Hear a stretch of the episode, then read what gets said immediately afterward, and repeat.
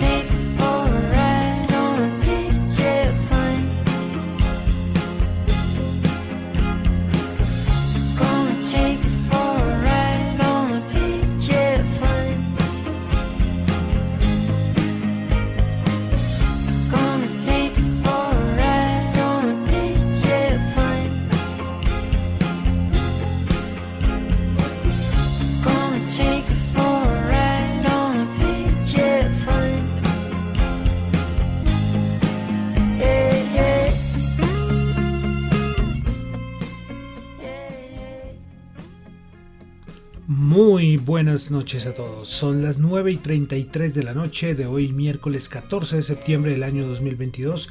Mi nombre es John Torres y este es el resumen de las noticias económicas. Comenzando, como siempre, o como hemos hecho los últimos programas, con música. En nuestro recorrido musical 1922-2022 y ya estamos en el año 2010 y estamos escuchando al dúo eh, australiano de Angus and Julia Stones, los hermanos Stone con su canción más famosa de ellos, Big Jet Plan del año 2010. Escuchemos unos segunditos más.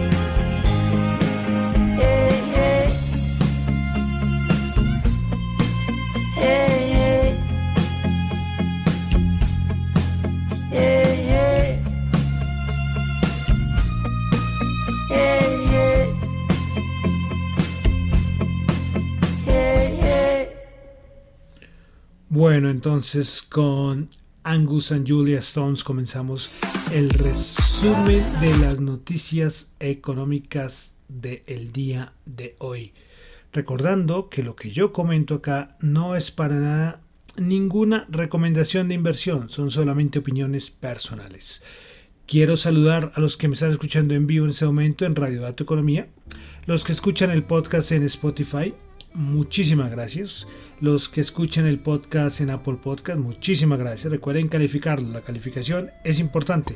Eh, lo que quieran, ya he recibido, yo les comentaba hace unas semanas que gente me escribió por Twitter ah, diciendo que me iba a calificar mal y me colocaron como una estrella, una cosa así. Bueno, eh, es un, poco, un poco rara la gente. Hay gente también que no le gusta el programa precisamente porque pongo música. Y no sé, es que esto precisamente es la cosa distinta, para que esto no sea una cosa, o sea, que sea al menos algo diferente de muchos programas de economía. Es que quien dijo que la economía tenía que ser una cosa aburrida, una cosa cartonada. No, no. Acá le pongo el poquito de música, además la música es agradable, para darle un toque diferente. Sí, pero bueno, recuerden entonces calificarlo lo que ustedes quieran, de 1 a 5 estrellas. Pero importante es calificarlo, créanme. La calificación, sea la que sea, es muy importante. Y también quiero saludar a los que me están escuchando en Google Podcast. Ahí no se puede calificar, pero de todas maneras, muchas gracias. Bueno, entonces vamos a comenzar con el resumen de las noticias económicas de hoy, miércoles 10 y 16, no, 14 de septiembre del año 2022. Bueno, vamos a comenzar con Asia. Tuvimos balanza comercial en Japón. No la tengo en dólares, la tengo en yenes. Pues se esperaba menos 2.385.7 billones y el dato salió peor. 2.817 menos 2.817,3 billones. Es decir, una balanza comercial eh, que muestra un déficit y este es el peor déficit. No me pregunten de cuántos meses o años. Es un dato bastante negativo a nivel de déficit eh, comercial japonés. Eh, si miramos las exportaciones, esperaba que crecieran 24.1, crecieron 22.1. Las importaciones en Japón se esperaba 46.9 y, crecer, y crecieron 49.9%. Bueno, y seguimos pendientes de qué va a hacer Japón ella se le ha preguntado a los ministros de finanzas y a otros miembros del gobierno japonés, le han preguntado sobre qué va a hacer Japón por todo el, el yen. El problema del cambio del yen contra el dólar. Pues bueno, el secretario de jefe de gabinete de Japón, el señor Matsuno, dijo que Japón está listo para tomar los pasos necesarios si se continúan los movimientos recientes del yen y no descarta ninguna opción. Ya parte del mercado, ustedes pueden ver la gráfica el día de hoy del, del yen contra el dólar, eh, un movimiento bastante importante porque ya el mercado empieza a descontar que el Banco Central japonés va a hacer algo para evitar que el yen siga cayendo. Bueno, en Australia tuvimos tasa de desempleo. En Australia se esperaba 3.4, terminó en 3.5%. Pasamos a Europa, tuvimos la producción industrial de la eurozona del mes de julio. Se esperaba una caída del 1.1, el dato mensual, y terminó una caída de menos 2.3. Una caída de menos 2.3 suena horrible. Una caída del 2.3%. El dato interanual ya se ubica en una caída del 2.4%. Tuvimos dato de inflación en el Reino Unido. Dato mensual se esperaba 0.5, terminó en 0.6 y el dato interanual se ubicó en 9.9%, eh, mejor a lo estimado que era el 10%. Hoy la directora del Fondo Monetario Internacional, la señora Georgieva, dijo que se espera un invierno duro en Europa que podría causar disturbios sociales y podría alimentar eh, o aumentar, perdón, los temores de una recesión. Bueno, eh, más cositas, vamos a pasar a Norteamérica donde tuvimos el índice de precios del productor en Estados Unidos. El dato mensual se esperaba una caída del 0,1%, dato anterior 0,5% y este dato pues terminó en igual a lo estimado, una caída del 0,1%. El dato mensual, el interanual se ubica en 8.7%. Bueno, eh, debido a ayer todo el dato de inflación que tuvimos ayer, todo el, el caos de ayer, ¿no? tuvimos con esos datos de, de inflación, eh, han empezado a darnos opiniones varios miembros de bancas de inversión eh, y de varios bancos importantes del mundo. Pues bueno, eh, Bank of America dijo que espera que la Reserva Federal suba sus 75 puntos básicos en el mes de septiembre, que lo ubicaría la tasa en un 3 y en un 3,2 entre el 3 y el 3,25%. Pero Bank of America espera que a final de año la tasa está entre el 3,75 y el 4%. Hasta el 4% es que calcula, la, calcula el mercado que podría estar esa, esa tasa para final de año y que no se aumente más. Pero Nomura dijo, em, de parte de Nomura, se dijo que eh, lo que la Reserva Federal había, había dicho el aterrizaje suave eh, hay que descartarlo total, totalmente, que esto va a ser un aterrizaje duro de la economía, porque la Reserva Federal va a tener que, como pues, con su intención de frenar la inflación, lo que va a hacer es atacar la demanda y por ende llevar a un desastre económico. Y todo por el problema inflacionario. Eso es lo que dice Nomura. Eh, que van a venir más aumento de tasas. Hay unos que ya lo esperan. Banco América dice que el 4%, pero ya la, hay otros, otra parte de banca de inversión que dice que esto no, que para el 2023 esto va a superar el 4%. Recuerden lo que yo les he repetido varias veces, varios analistas, que históricamente la Reserva Federal deja de subir tasas cuando las tasas eh, las tasas son superiores al dato de inflación. Entonces ahorita al IPC, o sea, ahorita están eh, estaríamos en más o menos como 3 como 3% tasas, inflación el 8, o sea, todavía faltaría mucho camino. Bueno, y otro dato importante en, en Estados Unidos y es que las tasas hipotecarias alcanzaron el 6% por primera vez desde la crisis, ¿de cuál es la crisis del 2008? Desde el 2008. Y las solicitudes eh, hipotecarias caen al nivel más bajo desde 1999.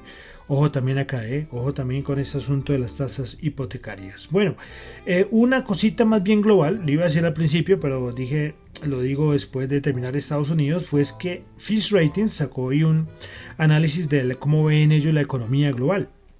Pues bueno, Fitch Rating redujo sus pronósticos del Producto Interno Bruto Global debido a lo que está pasando con la oferta y a las altas y al aumento de tasas. Bueno, eh, Fitch Rating dijo que espera que el PIB mundial crezca un 2,4% en 2022 y un 1,7% en 2023. Fitch Ratings dijo que espera que la eurozona y el Reino Unido entren en recesión a finales de este año y que Estados Unidos experimente una recesión leve a mediados del 2023.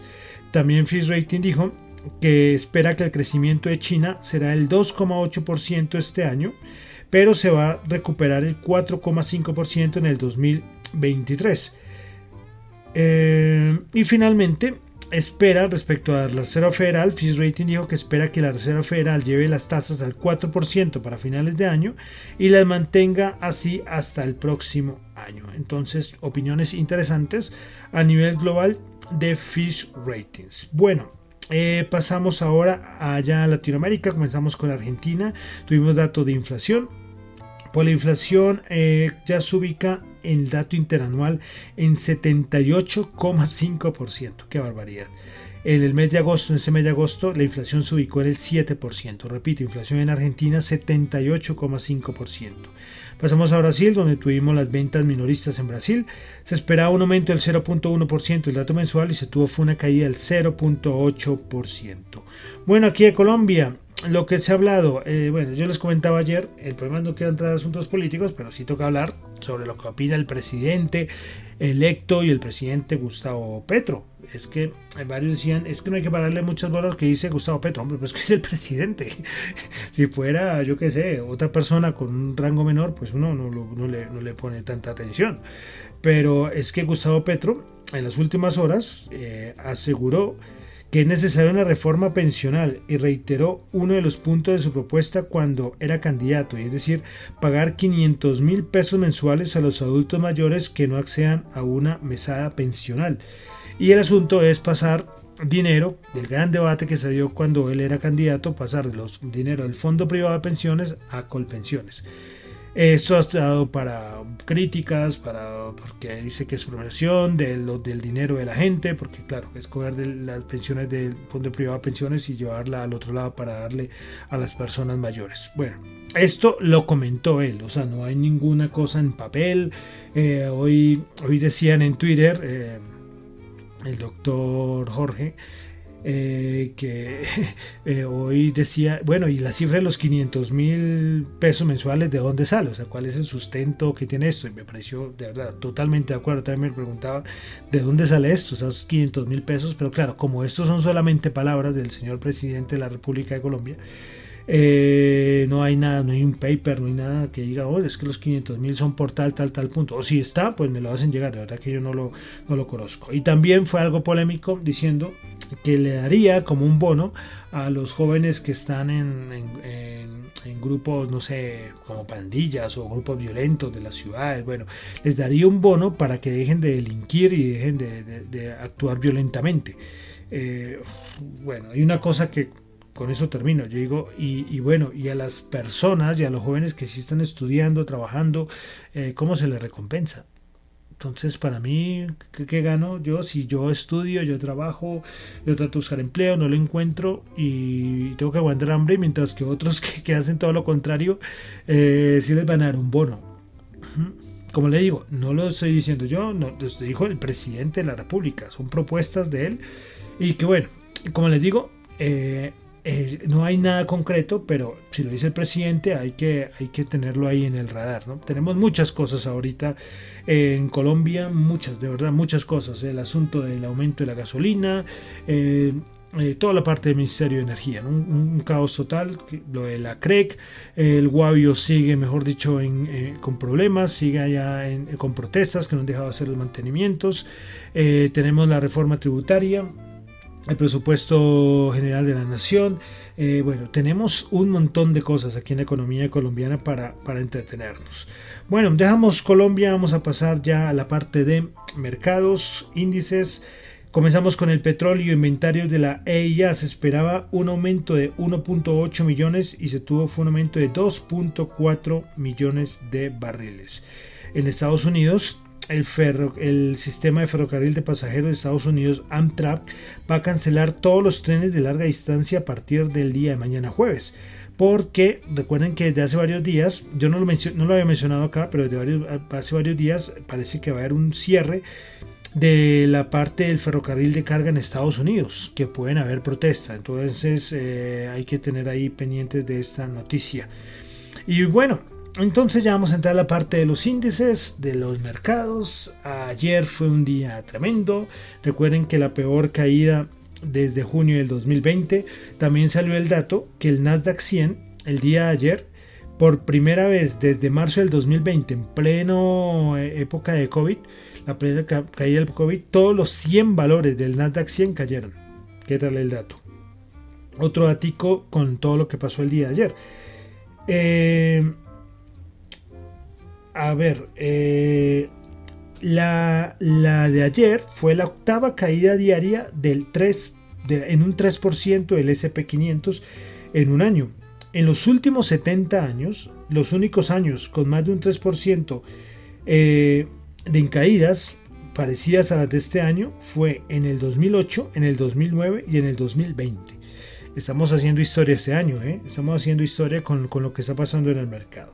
Bueno, hoy de cierta manera al final hubo subidas en los índices, ya lo vamos a, repasar, pero todavía nada importante. Ahorita mañana es importante, pero especialmente el viernes. Recuerden que es el viernes el vencimiento de opciones, vencimiento trimestral movimientos del mercado que vamos a ver interesantes. Pero hoy fue un día más bien, después de la masacre que tuvimos el, el, día de ayer, hoy fueron subidas más bien leves para lo que se cayó el día el día de ayer. Pero entonces no hay poca cosa que decir, esperar a ver cómo termina la semana. Como les digo, ese vencimiento del día viernes va a determinar muchas cosas. Entonces cualquier agregar cualquier cosita eh, como que no vale la pena. Y más con lo que pasó el día de hoy que pasó poca cosa. Bueno, entonces vamos a mirar los índices de Estados Unidos. Vamos a comenzar con, con el SP500, que el día de hoy subió 13 puntos, 3.946, 0.3%. Hoy sí les voy a decir los principales ganadores y perdedoras en el SP500. Los días anteriores no les había dicho. Bueno, principales ganadoras en el SP500 el día de hoy, Coterra Energy subiendo el 7.2%, Apacord subiendo el 6.7% y Moderna subiendo el 6.1%. Ahorita que me acuerdo de Moderna, eh, hoy el eh, modernas por lo de la vacuna, ¿no? Del COVID-19 que me acordé que hoy el de la Organización Mundial de Salud, el que dirige, dijo que cada vez está más cerca, no el fin, porque el COVID va a estar con nosotros siempre, pero sí ya dar un paso en que ya como que se va a empezar ya a, no relajar, pero sí como que ya la preocupación va a bajar ya hay grandes institutos que hacían seguimiento a nivel mundial de los casos del COVID, que lo hacían por horas. Eh, y ya lo van a hacer por, por cada día o cada fin de semana, como aquí en Colombia, que antes era todos los días. Los reportes ya los dan creo que, creo que una vez a la semana. Eh, todo eso del COVID, ¿no? Hoy volví, yo hice un hilo y mi hilo está ahí desde enero del 2020 y hace mucho no lo recuerdo, me trae recuerdo, ¿no? Esto, esto del COVID ha sido un cambio tremendo para el mundo, ¿no? Lo que nos ha tocado vivir los últimos dos años, ¿no? Bueno, entonces, principales, retomando, estamos en las principales ganadoras y perdedoras de CP500, hice un paréntesis horrible ahí.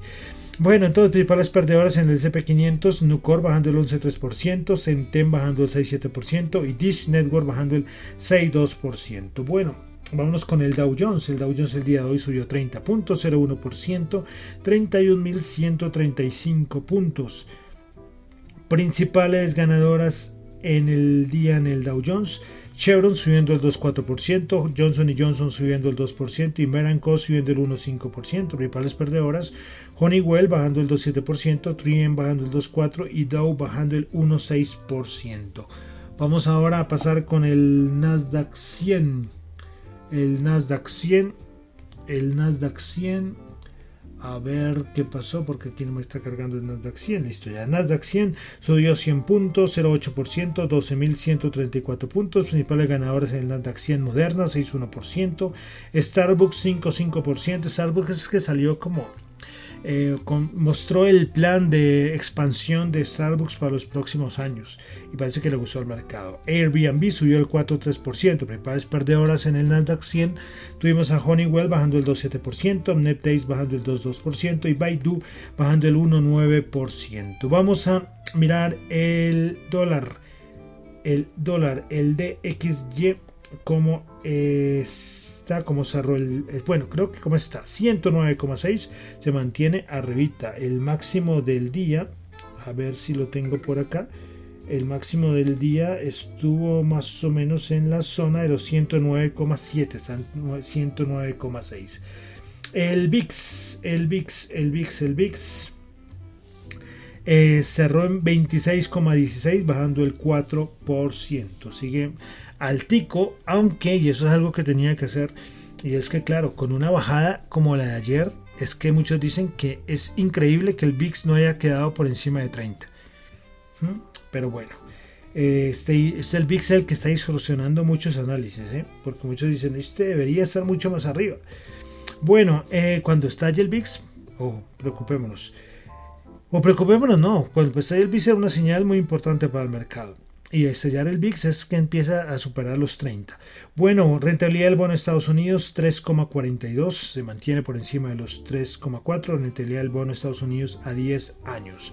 Bueno, vamos a pasar ahora a la Bolsa de Valores de Colombia. La Bolsa de Colombia, el MSCI Colcap, bajó el 0,7%, 1.218 puntos. Principales ganadoras en la Bolsa de Valores de Colombia. La acción de la Bolsa de Valores de Colombia subió el 1,9%, Canacol subió el 1,3% y Grupo Argos Preferencial subió el 1,1%.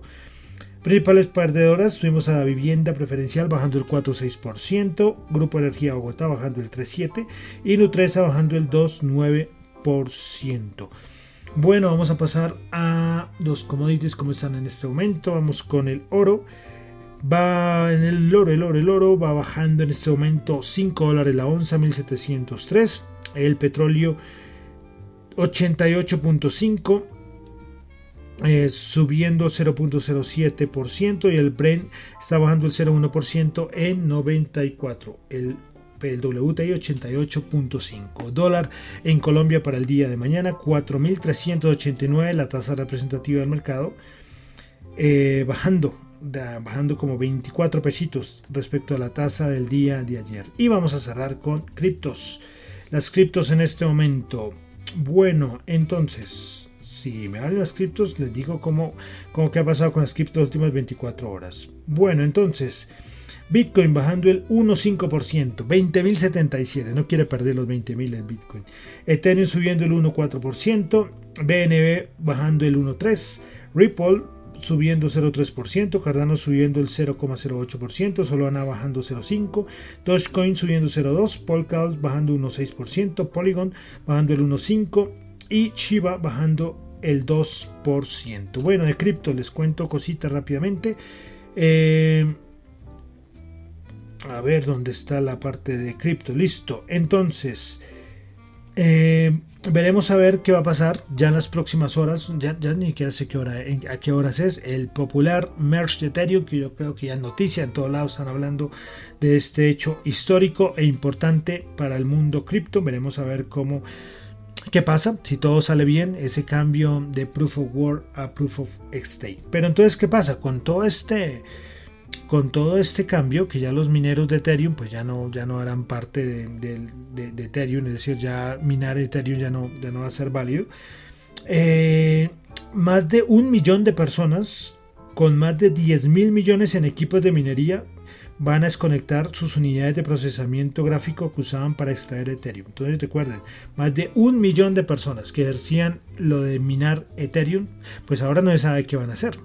Eh, hay, varias, hay varias criptos, por ejemplo Ethereum Classic, también está, mm, ay, se me fue el nombre, la que está relacionada Tom, que la relacionada con Telegram, que pueden ser minadas con este mismo equipos. Eh, podrían pasarse ya o otros los van a vender. Precisamente Nvidia eh, decía que está sorprendidos porque antes, con todo este furor de las criptos, eh, las tarjetas gráficas estaban escasas. Pero ahora, quitando Ethereum, la parte de minería, ahora hay, empieza a haber como sobreoferta de, de tarjetas gráficas, ¿no? Por toda la forma de los de, de minar que se tenía. Entonces, veremos a ver qué va a pasar. Recuerden, entonces más de un millón de personas verán a ver un millón de, mineros a ver a dónde van a ir. O pueden vender sus equipos y comprarse otros para minar Bitcoin. También puede ser una, una opción. Eh, bueno, cositas de más cositas de cripto y es que Chain, Chain Analysis publicó su informe anual sobre la adaptación cripto en el mundo. Ellos tienen cuatro puntos claves a la hora de hacer esta metodología. Ellos miran el volumen P2P, P2P es el intercambio persona a persona, la adopción institucional, la adopción comercial y el avance en su sistema legal. Pues bueno, en el primer lugar del ranking está Vietnam, segundo lugar Filipinas, tercer lugar, tercer lugar Ucrania, cuarto lugar India y quinto lugar Estados Unidos. A nivel de Latinoamérica, el mejor posicionado es Brasil en el puesto 7, Argentina en el puesto 13 y Colombia en el puesto 15. Para sorpresa de muchos, y eso fue muy resaltado el día de hoy, es que mm, Venezuela salió del top 20, lo cual es sorpresa, porque allá casi cumple los, los cuatro puntos que, requiere Chain Analysis para estar en, el, en los principales puestos. Pero eh, dicen que hay un problema allí con la, con la opción eh, institucional. Entonces, bueno, Colombia, repito, en este puesto, en el puesto 15. Y finalmente, de las criptos. El Tribunal de Seúl emitió una orden de arresto contra Do, Do y otras cinco personas eh, con, por acusaciones que incluyen violaciones de la ley de mercado capitales de Corea. ¿Y quién es el señor Do Kawon? Pues el fundador, el creador de Terra, de la blockchain de Terra. Recuerden cuando cayó todo esto, Luna Terra, el token. Bueno, pues orden de arresto contra este señor coreano. Bueno, y ya con eso entonces termino por el día de hoy el resumen de las noticias económicas, recordándoles que lo que yo comento acá no es para nada ninguna recomendación de inversión, son solamente opiniones personales. Mi nombre es John Torres, me encuentro en Twitter en la cuenta arroba John Chu, en la cuenta arroba Economía, para asuntos de la emisora en Twitter arroba Economía R y en el correo gmail.com. Y comenzamos con música y pues vamos a terminar con musiquita. Estamos ya en el año 2010 de nuestro recorrido musical. Ya nos queda poquito para terminar. Y vamos a terminar con un poco de música dance, movidita. Pues el señor Florida con el DJ francés David Guetta. Pues del año 2010 escucharemos Club Can't Handle Me. Muchísimas gracias.